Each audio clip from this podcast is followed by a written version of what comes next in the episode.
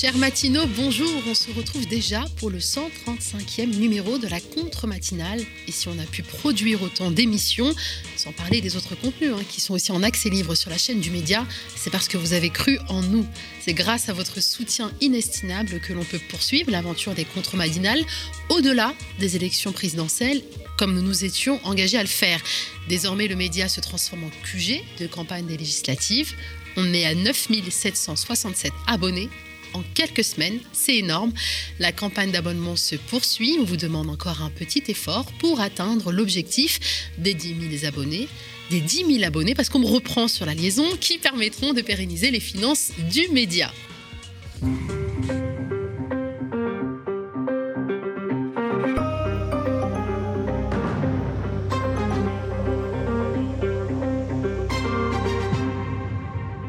La nouvelle Union populaire écologique est populaire. Euh, tout le monde est social, tout le monde en parle et aux médias, on vous raconte ce mouvement autrement. Après une campagne présidentielle marquée par une gauche divisée, voire même en guerre, gauche et écologistes vont aux législatives rassembler sous le drapeau de la nouvelle Union populaire, écologique et sociale. Par la voie parlementaire, cette dynamique inespérée devrait bousculer l'absolutisme présidentiel. Europe Écologie Les Verts et la France Insoumise ont conclu un accord historique pour les législatives dans la nuit du dimanche 1er au lundi 2 mai. Après de longues négociations, le Parti communiste français a rejoint cette alliance le 3 mai. Le 3 mai, hein, c'est aussi une date historique. Le 3 mai 1936, le Front populaire gagnait les élections législatives. Le 3 mai 2022, nous nous rassemblons au sein d'une nouvelle Union populaire écologique et sociale, a salué le secrétaire national du parti, Fabien Roussel. Après deux jours de négociations, le Parti socialiste et la France insoumise ont trouvé un accord de principe pour les législatives hier, mardi 4 mai, au petit matin, nous recevons Elsa Fossillon, députée des Hauts-de-Seine et membre du Parti communiste, pour parler de l'union des gauches et de cette nouvelle alliance. On rappelle hein, qu'à Gennevilliers, bastion communiste des Hauts-de-Seine, Jean-Luc Mélenchon a battu des records. Le candidat de la France insoumise a reçu un plébiscite avec 61,07% des voix, très loin devant Emmanuel Macron, qui a gagné 15,35%, et Marine Le Pen 8,65%. On vous réserve aussi un focus hein, mordant, signé euh, Théophile. Place à la titrologie, bien attendu. Gauche, tout devient possible. Après les écologistes et les communistes, les socialistes ont à leur tour dit oui à la France insoumise pour partir sous bannière commune aux législatives. Il aura fallu des jours et des nuits d'intenses négociations hein, pour que les principaux partis de gauche se mettent d'accord sur une alliance en vue des législatives. Mélenchon a donc réussi un pari qui n'était pas gagné, faire l'union autour de lui, fait remarquer Libé.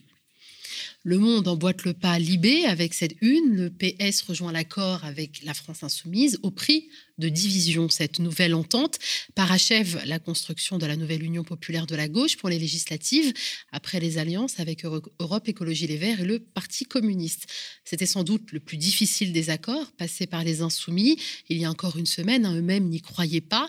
S'attendre, s'entendre avec le Parti socialiste après 14 années de désaccord. Pourtant, après deux jours et deux nuits de discussion, ces choses faites, les insoumis et les socialistes se sont entendus dans la nuit de mardi 3 au 4 mai sur l'accord de principe portant sur 70 circonscriptions. Après des négociations difficiles, la direction du Parti socialiste, hein, qui espérait une centaine de circonscriptions, va désormais s'atteler à des explications en interne, rapporte Le Monde. Un programme partagé de plusieurs centaines de propositions en cours d'élaboration devrait être dévoilé le 7 mai. Insoumis, communistes, écologistes et socialistes mèneront donc pour la première fois campagne commune aux législatives avec un objectif clair, obtenir la majorité à l'Assemblée nationale. Cette coalition crée de l'espoir et acte un tournant pour la gauche, dont le centre de gravité ne tend plus vers le centre. Le social-libéralisme enterré, la gauche redevient profondément et clairement sociale et antilibérale, souligne Luma. Preuve que la gauche met derrière elle le social-libéralisme, ses principaux partis proposent ensemble en 2022 la retraite à 60 ans, le SMIC à 1400 euros net, des nationalisations dans l'énergie, les transports et le secteur bancaire, des droits nouveaux pour les salariés l'impôt sur la fortune, une base programmatique qui s'est encore élargie mercredi avec la volonté actée d'abroger la loi El Khomri, d'imposer l'égalité salariale et l'égalité réelle dans les territoires ultramarins ou encore l'abrogation des lois séparatisme et sécurité globale. Dans le communiqué commun de la France insoumise du Parti socialiste, il est aussi inscrit la volonté de mettre fin au cours libéral et productiviste de l'Union européenne. Aux échos, on parle de la guerre en Ukraine et plus précisément des sanctions qui visent à faire payer le prix fort à Vladimir Poutine. Après avoir décidé d'un embargo sur le charbon russe début avril, Bruxelles propose d'arrêter d'ici à six mois les importations de pétrole russe, qui représentent un quart environ des importations de pétrole de l'Union européenne, a annoncé mercredi la présidente de la Commission européenne Ursula von der Leyen.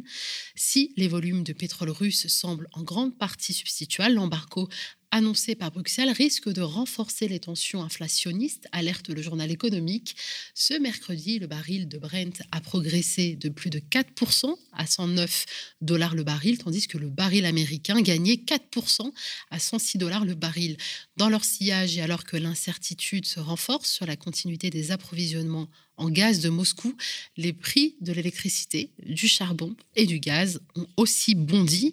En milieu de journée, le contrat gazier pour une livraison en juin atteignait un pic de 106,75 euros, une hausse hein, de 7,4%. Par ailleurs, l'embargo proposé par l'Union européenne sur le pétrole russe devrait accentuer le bouleversement des flux à l'échelle européenne, à l'échelle mondiale, l'Asie captant désormais une grande part des flux de pétrole russe destinés à l'Europe mais tous ne trouveront pas preneur. Selon Bank of America, 1,5 million de barils russes ne peuvent pas être redirigés facilement vers d'autres acheteurs, un phénomène qui risque encore de renchérir les prix.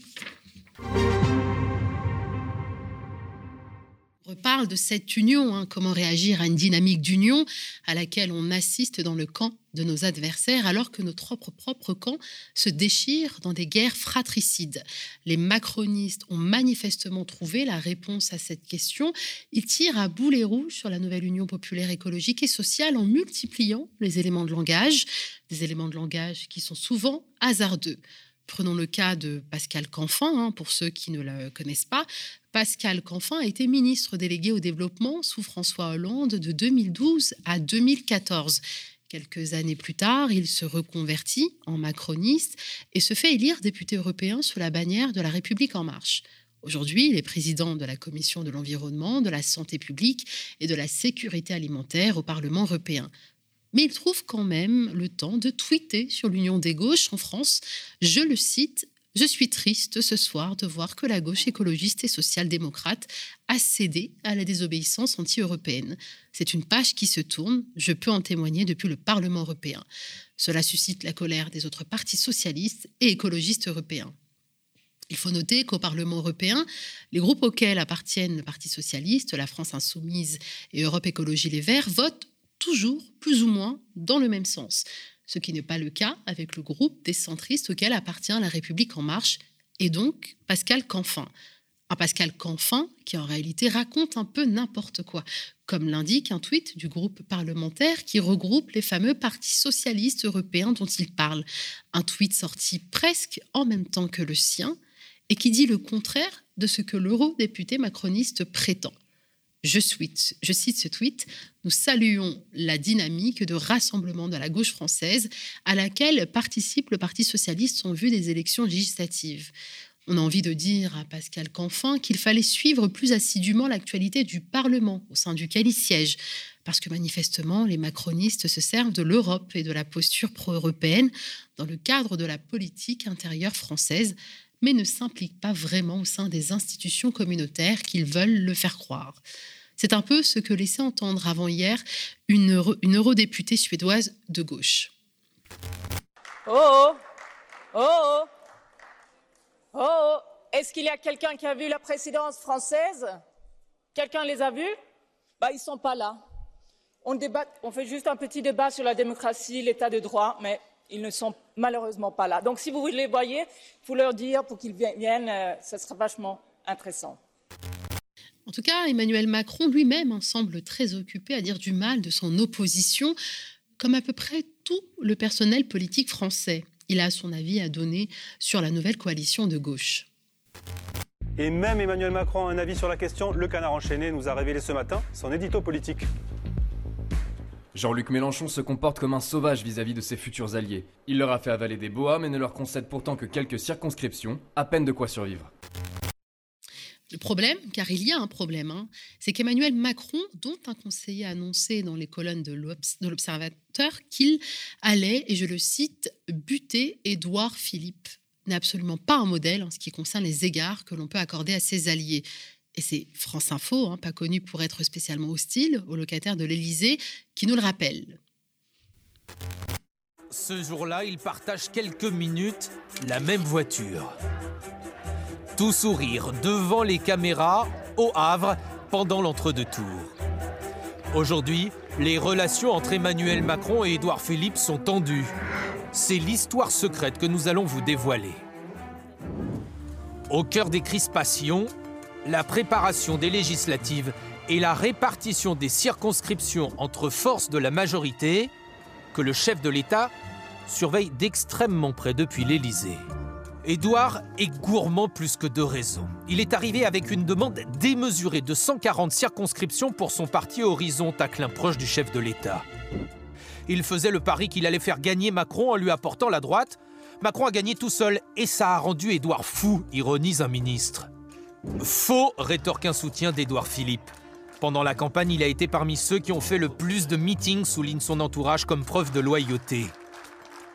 Édouard ne revendique pas la victoire, mais il revendique des circonscriptions pour avoir un groupe et élargir la majorité, explique l'un de ses proches.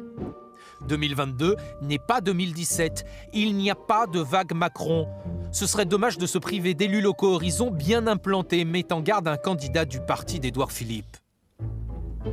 Des tensions autour de ces législatives qui affleurent d'ailleurs également avec le parti de François Bayrou. S'il continue à ne pas nous considérer, on finira par s'allier avec Édouard Philippe, menace un cadre du Modem. Mais au-delà de ce scrutin, c'est bien la succession d'Emmanuel Macron qui semble déjà engagée, Édouard Philippe n'ayant jamais caché son ambition. Quand vous êtes président réélu, vous n'avez pas envie d'avoir quelqu'un qui vient vous expliquer que vous êtes mort et qu'il va préparer la suite, décrypte un proche du président de la République. Ce sera d'ailleurs le défi du chef de l'État, qui devra quitter la scène après deux mandats successifs. Belle ambiance de France, camaraderie, hein, n'est-ce pas? Bref, on a envie de conseiller à notre président de la République, bien aimé, de moins intriguer contre ses adversaires et de plus se concentrer sur la nomination d'un nouveau Premier ministre. C'est vrai qu'il n'arrête pas de se faire rembarrer par celles et ceux à qui il propose Matignon.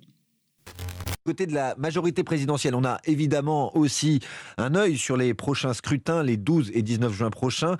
Mais là, l'urgence, c'est surtout de nommer un Premier ministre, un successeur à Jean Castex dont c'est probablement le dernier conseil des ministres en ce moment à l'Élysée, l'Élysée où se trouve Jacques Serret. Jacques, Emmanuel Macron rencontre des difficultés à trouver un chef pour le premier gouvernement de son second quinquennat qui démarre dès ce week-end. Oui, car Emmanuel Macron doit faire face à des refus. Il y a d'abord eu Jean Castex. Selon nos informations, le chef de l'État lui avait proposé, dans un premier temps, de prolonger son bail à Matignon jusqu'au deuxième tour des législatives, autrement dit jusqu'au 19 juin. Cela aurait eu l'avantage pour le président de connaître la future majorité de l'Assemblée avant de tout chambouler. Mais l'actuel Premier ministre a dit non. Proposition a été faite alors à l'ex-directrice de cabinet de Manuel Valls à Matignon, Véronique Bédag. Mais cette énarque, actuellement directrice générale de Next City Immobilier, a refusé. Emmanuel Macron aimerait de préférence nommer une femme à Matignon. Et hier, on a appris que Valérie Rabault, présidente du groupe socialiste à l'Assemblée, s'est vue proposer le poste. C'est ce qu'elle affirme, malgré le, démenti de l'Élysée. Refus là aussi. Dix jours après sa réélection, Emmanuel Macron se retrouve donc toujours sans nouveau Premier ministre.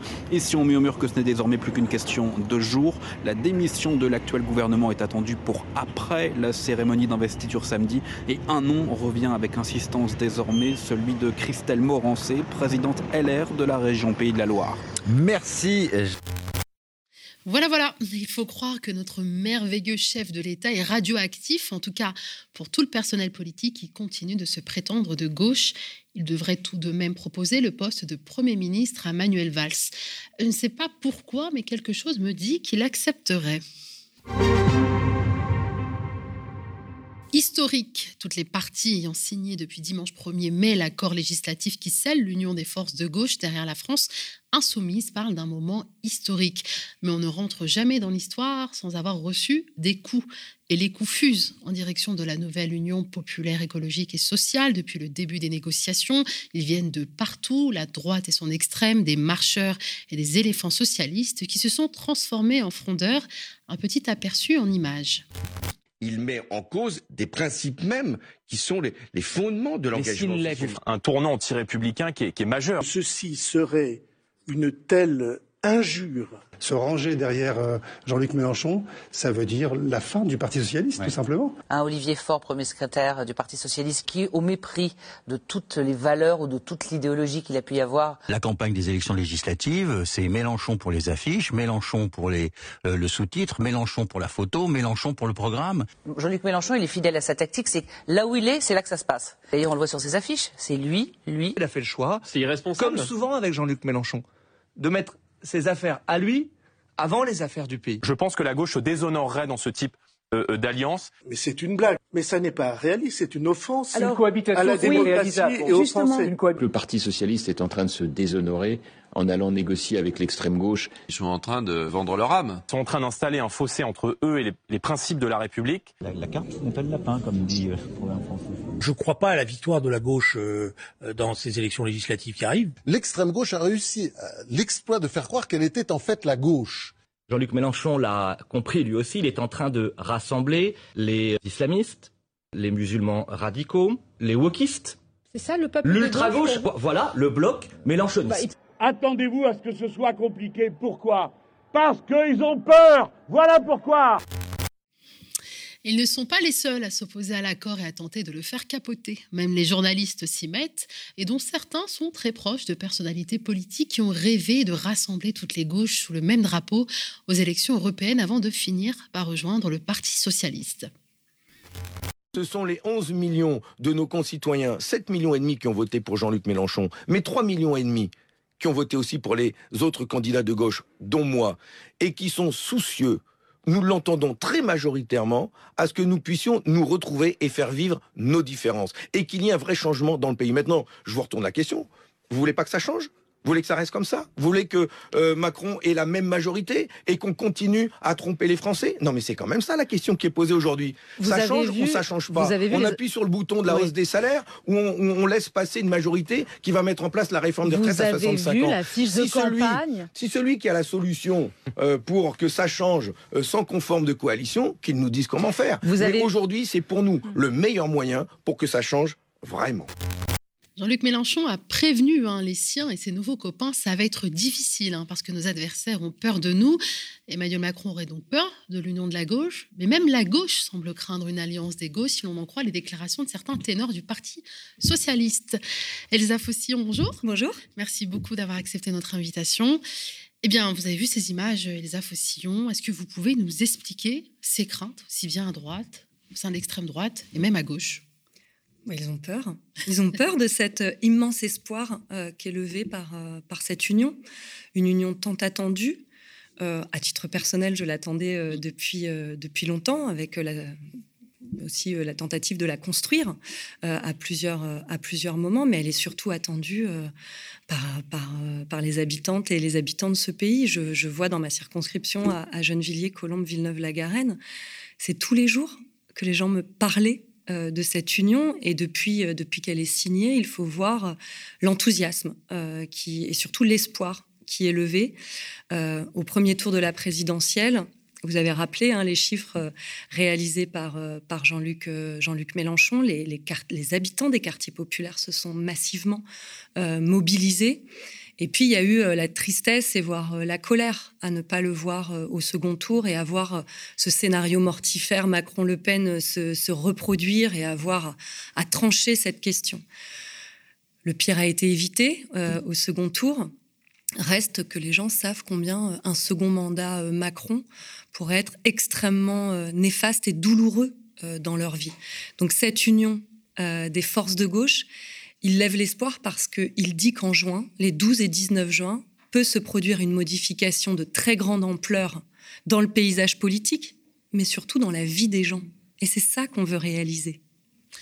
D'ailleurs aussi, peut-être un autre point, est-ce que là, parce que là on voit bien qu'il y a des ténors vraiment du Parti socialiste hein, qui s'opposent à mm. cette union. On pourrait le comprendre à droite, mais à gauche, il est vrai que jusqu'à peut-être 2012, hein, depuis que Jean-Luc Mélenchon se présente à ces élections présidentielles, euh, les unions ont toujours été construites autour du Parti socialiste. Donc là, on sent bien que c'est une guerre d'ego.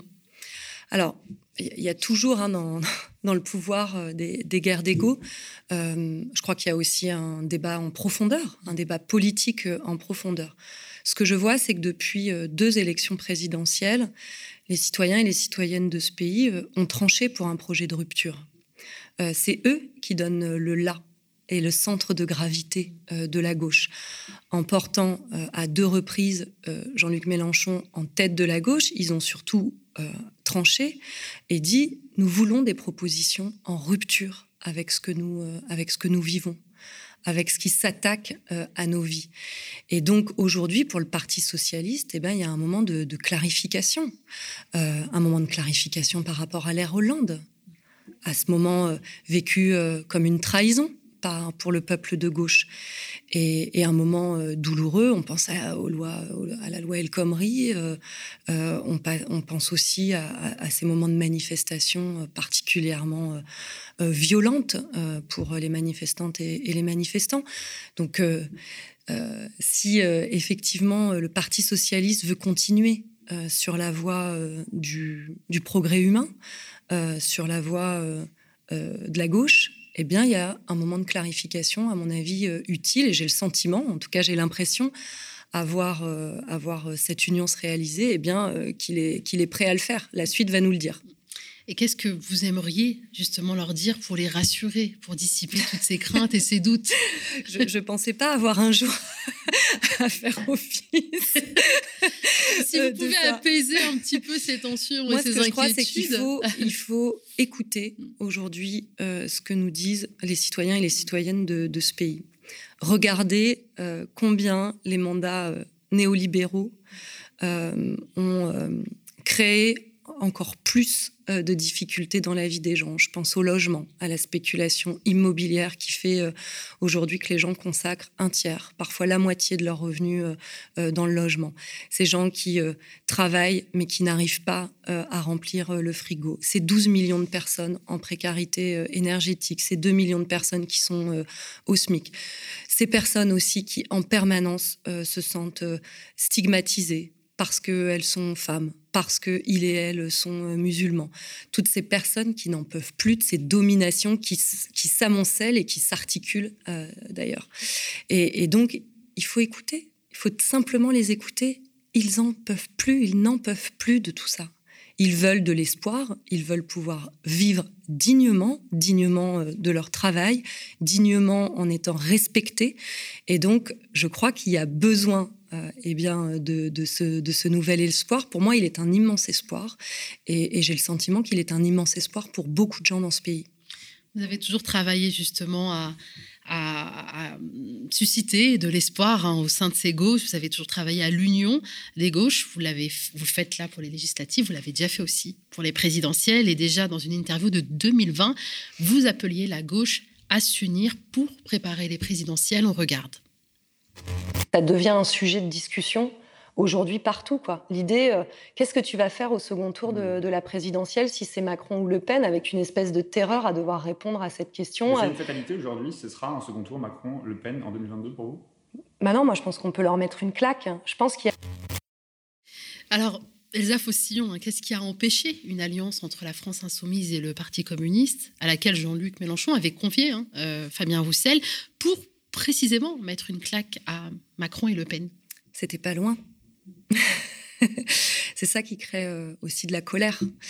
Euh, c'est difficile un peu de, revoir ça parce que hum, depuis, depuis quelques années, effectivement, euh, je milite avec d'autres, hein, pas toute seule, pour, que, pour que ce rassemblement s'opère. Pourquoi? euh, pourquoi je souhaite qu'il s'opère Justement parce que je pensais qu'il pouvait euh, susciter euh, de l'espoir dès la présidentielle.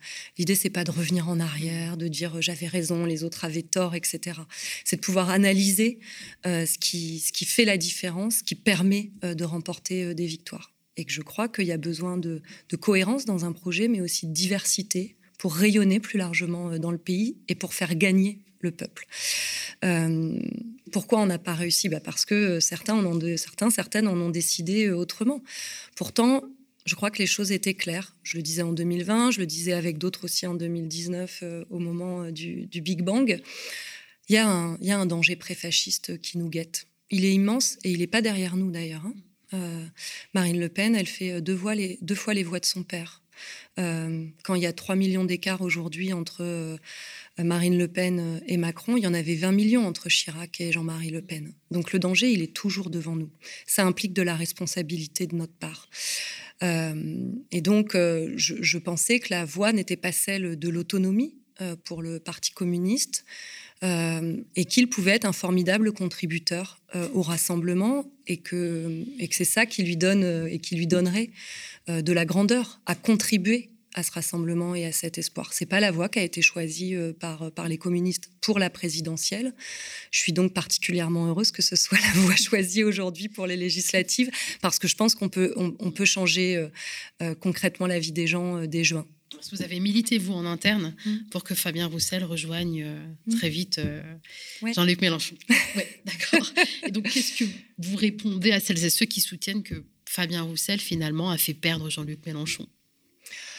On ne peut pas refaire euh, aujourd'hui l'élection présidentielle.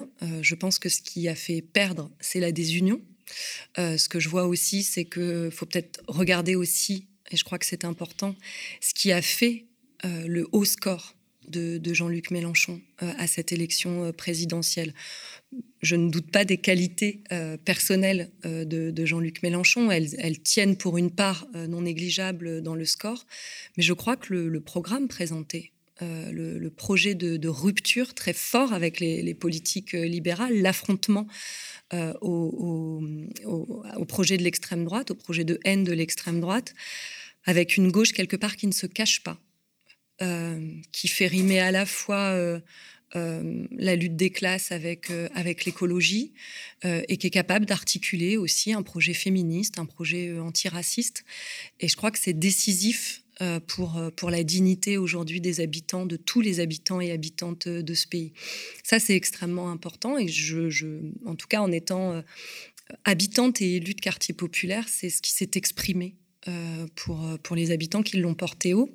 Et euh, s'il y en a qui nous écoutent, je veux m'adresser à eux parce qu'ils ont fait ce score à l'élection présidentielle.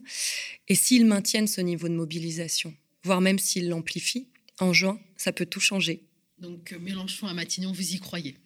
Ah, mais en tout cas, beaucoup de gens y croient et que, et que je crois que c'est devenu un, un slogan politique que beaucoup de gens s'approprient et c'est bien pour ça que les autres y flippent en face. On va parler de cet accord. Hein. Mm. Il réserve 50 circonscriptions au Parti communiste, dont les 11 des députés communistes sortants, comme Fabien Roussel, André Chassaigne, président actuel du groupe, Marie-Georges Buffet ou encore vous-même. Mm. Cinq circonscriptions jugées gagnables devraient aussi revenir au Parti communiste. Le Parti communiste ira aussi à la conquête de la deuxième circonscription du Cher, de la septième de l'Oise et de la deuxième des Landes. Euh, si les garanties sur le programme et la stratégie politique ont été respectées, les communistes n'auront pas eu gain de cause pour certaines circonscriptions où la délégation confie avoir poussé quelques personnalités. On en connaît une. Euh, est-ce que vous êtes plutôt satisfaite de cet accord? Bah, D'abord, je suis satisfaite qu'il y ait un accord. Hein, voilà, je crois que je l'ai suffisamment dit, mais je le, je le répète j'ai toujours le sentiment qu'évoquer euh, l'intérieur des négociations est pas très agréable mm. pour celles et ceux qui, nous écoutent. Ces coulisses, c'est quand même pas le plus forcément le plus joli de ce qu'on a à donner à voir, mais je me refuse pas à, les commenter. Euh, les négociations, c'est toujours un moment extrêmement tendu, extrêmement euh, compliqué des deux côtés voire maintenant des quatre côtés, puisqu'il y a euh, le Parti socialiste, Europe Écologie Les Verts, donc le Parti communiste et, l'Union populaire. Il y avait l'idée de trouver la cohérence autour euh, du projet euh, de proposition prioritaire, SMIC à 1400 euros, retraite à 60 ans, ce qui n'est pas une évidence pour tous les partenaires. C'est peut-être une évidence pour le Parti communiste, mais ce n'est pas pour tous les partenaires. et ensuite, qu'il y ait une diversité respectée, donc cohérence et diversité, et faire en sorte que chacun puisse prétendre à avoir un groupe. C'était ça euh, l'idée. aujourd'hui, à nous de nous battre avec euh, les, circonscriptions euh, qui figurent dans l'accord pour tenter d'avoir d'avoir un groupe de 15. Je pense que la dynamique peut, peut le permettre. C'est pas une victoire facile. Je pense à celui qui se retrouve dans la circonscription face à Jean-Michel Blanquer. C'est un super défi quand même. Sûr. Il va y avoir besoin de, de soutien. moi, je trouve que voilà, la, la cohérence, la diversité et le respect de chaque force est là. Euh, à nous, à nous maintenant euh, de nous battre. Bien sûr, on peut évoquer euh, quelques regrets, mais en même temps, moi je pense à Yasmine Bounjena qui était candidate dans, la 11e, circonscription des Hauts-de-Seine. Mm. Elle l'est plus. c'est Aurélien Saint-Toul, maintenant de la FI, qui sera candidat. Et ben, j'ai trouvé la réaction de, Yasmine extrêmement digne et courageuse en disant que voilà, elle, elle était heureuse de cet accord et qu'elle espérait qu'il y ait le plus de candidats de l'Union, de la nouvelle Union populaire à l'Assemblée. Une bonne dynamique, effectivement. la France insoumise et le parti donc euh, communiste hein, se sont mis d'accord sur de nombreux points programmatiques. Mm. Vous l'avez évoqué, le SMIC à 1400 euros net, la hausse des salaires, la retraite à 60 ans, ou encore la planification écologique. Mais les deux formations ne mentionnent pas la sortie du nucléaire. Forcément, on allait en parler, à laquelle les communistes sont opposés. Elles ont pourtant, elle est pourtant à mentionner dans l'accord avec entre la France insoumise et Europe Écologie Les Verts, juste pour la notre bonne compréhension, est-ce qu'il est possible de conclure différents accords au sein d'une même coalition? Alors, ce qui a été, ce qui a été dit, c'est concentrons-nous euh, sur ce qui fait accord plutôt que sur ce qui fait désaccord. C'est généralement comme ça qu'on obtient l'union. Je remarque d'ailleurs que ces dernières années, euh, c'est parce qu'on pointait précisément, ou parce qu'il n'y avait pas la volonté de l'union, qu'on euh, pointait justement ce qui faisait divergence entre nous et ce qui permettait à certains de dire qu'il y avait des gauches irréconciliables, etc. etc. donc là, sur la base d'une volonté, celle de s'unir et de faire naître l'espoir, eh bien, on pointe euh, justement sur ce qui est fort dans le pays, sur les besoins, sur les urgences euh, et euh, sur ce qui fait sur ce qui fait accord. Moi, je vais vous dire très clairement, en 2017, j'étais déjà candidate à l'élection législative. C'est là que j'ai été élue députée. Et je défendais l'idée du, tout renouvelable pour, avec une perspective à, à, 2000, à 2050. Donc ça fait partie, y compris au sein de mon organisation, de débats que nous avons entre nous. La question, elle a été tranchée par l'élection présidentielle euh, au sein euh, du PCF. Euh, pour moi, elle n'est pas tranchée au sein de, l'organisation. et donc, je suis en tout cas, et avec d'autres au sein du, PCF pour, pour la sortie du nucléaire. Donc, ça ne fait pas partie des points qui, pour moi, sont des points extrêmement clivants dans la nouvelle Union populaire.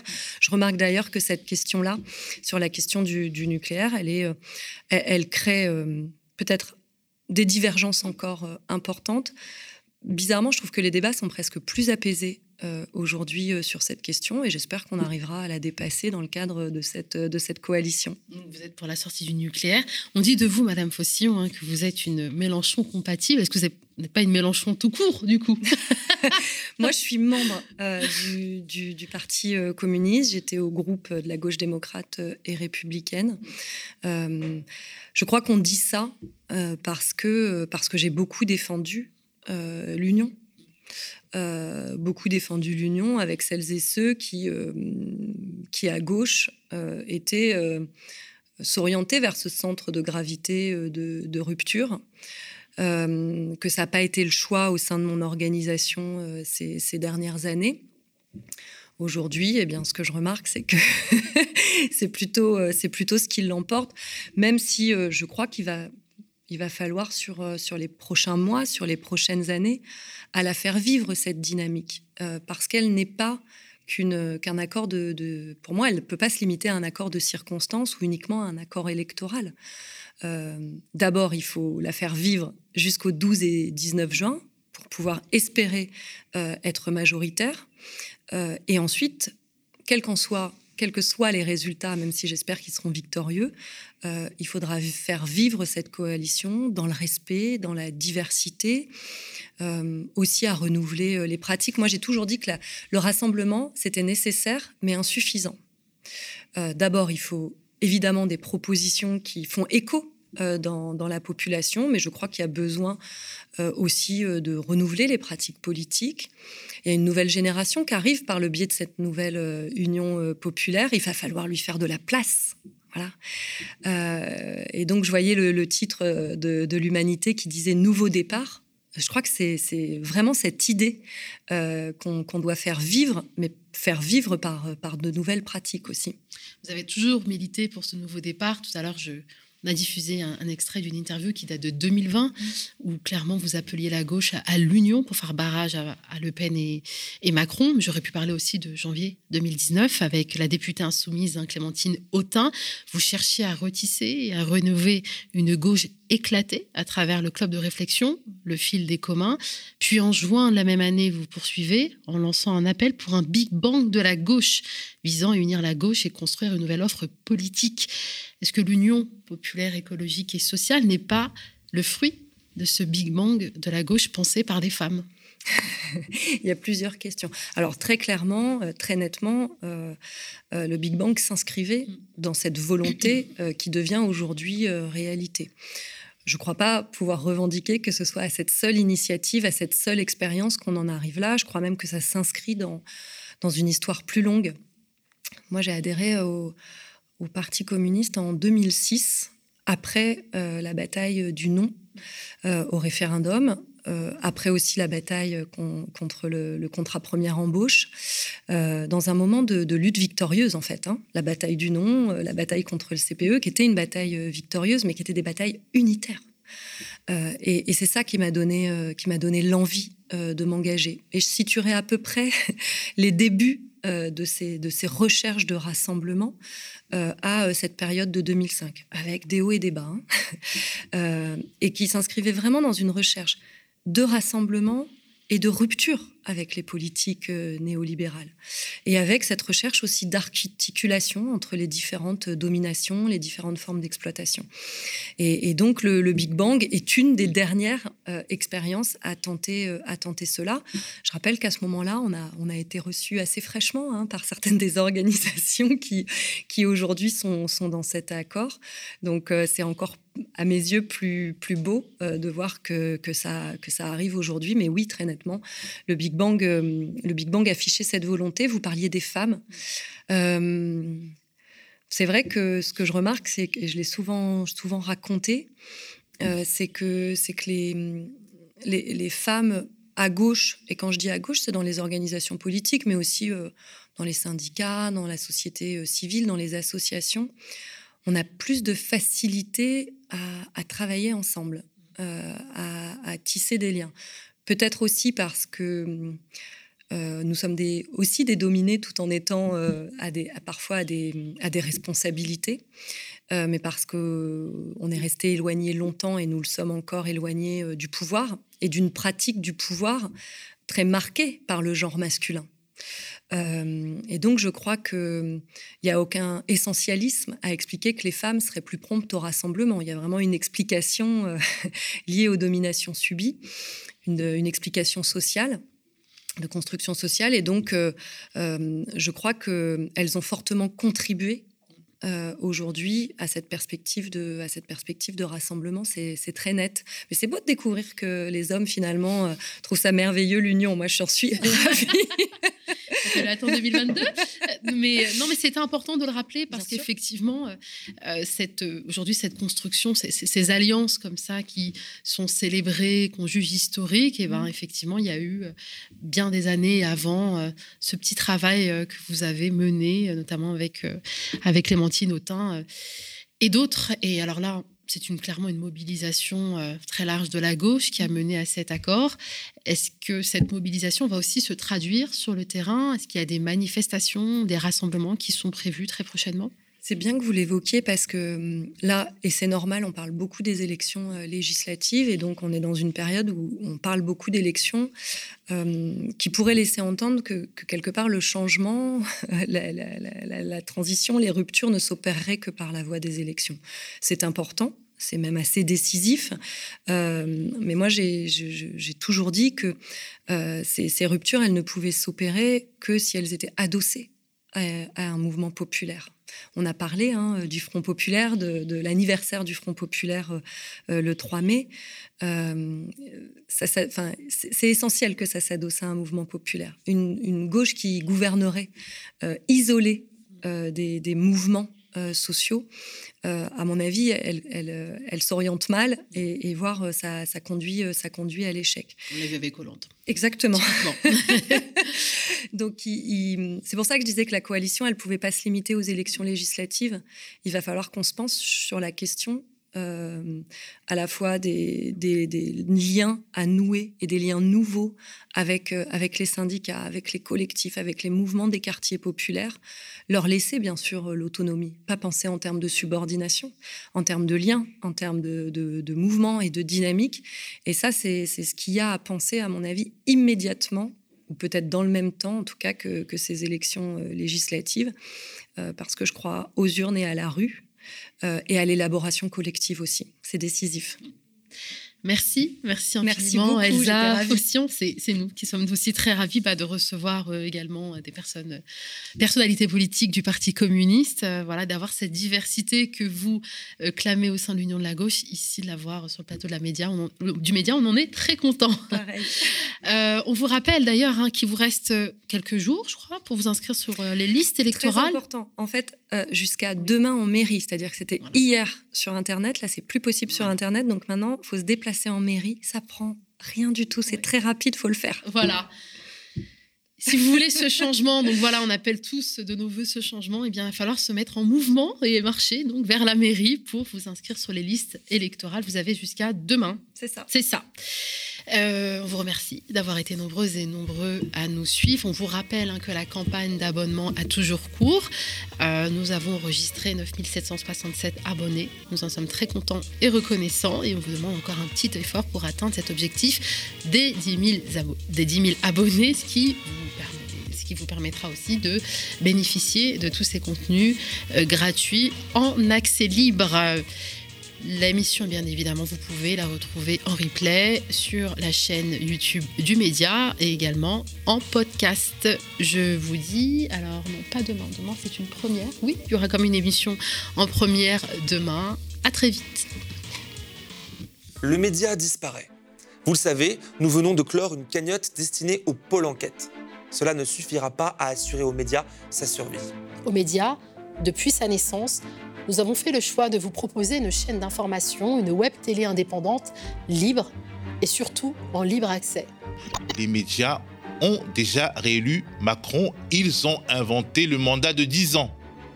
Philippe David, elle est, elle est finie cette campagne. Gratuitement, nous vous avons proposé des talk-shows politiques, des interviews long format où on peut s'exprimer militants associatifs, syndicalistes et intellectuels dans des conditions que l'on ne retrouve nulle part ailleurs. On a le droit de dire stop, de dire non dans la rue.